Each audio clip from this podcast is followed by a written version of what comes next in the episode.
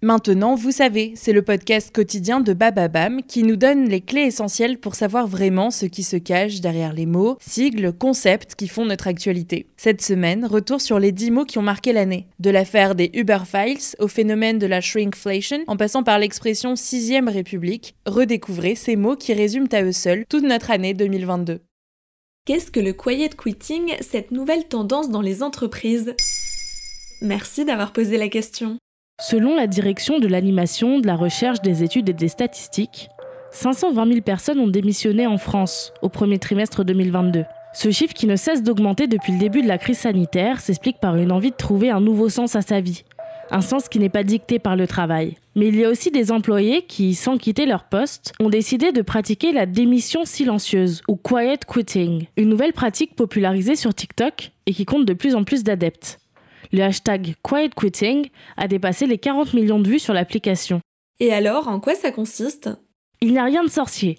Il s'agit simplement de faire le strict minimum au travail, c'est-à-dire de réaliser les tâches présentes sur notre fiche de poste et de respecter à la minute près les horaires sur notre contrat. Aux États-Unis, le quiet quitting apparaît comme une alternative à quitter son emploi purement et simplement, un phénomène de masse là-bas, si bien qu'il a un nom, la grande démission. En effet, 20 millions d'Américains ont quitté leur travail depuis le début de l'année d'après des données fédérales. C'est deux fois plus qu'il y a dix ans. Or, après ce phénomène de grande démission, une étude du site de recherche d'emploi américain Muse montre que la plupart de ces travailleurs regrettent leur décision. Et ils sont 48% à vouloir retourner à leur ancien job.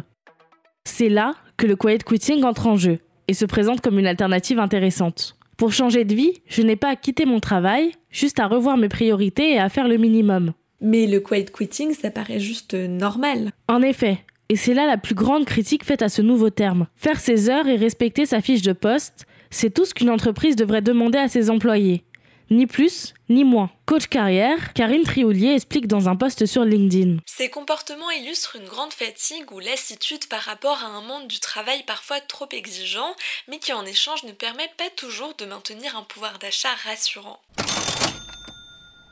Une étude de l'entreprise américaine Gallup montre qu'en France, seulement 6% des employés se définissent comme engagés dans leur travail. Chez nous, il semblerait que le quiet quitting soit déjà la norme. D'ailleurs, ce terme de démission silencieuse n'enchante pas vraiment les travailleurs français, qui déplorent sur les réseaux sociaux son côté péjoratif pour un comportement tout à fait normal.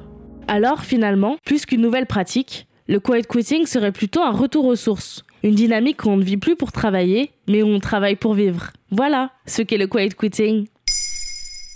Maintenant, vous savez, un épisode écrit et réalisé par Mayel Diallo. Ce podcast est disponible sur toutes les plateformes audio et si cet épisode vous a plu, n'hésitez pas à laisser des commentaires ou des étoiles sur vos applis de podcast préférés.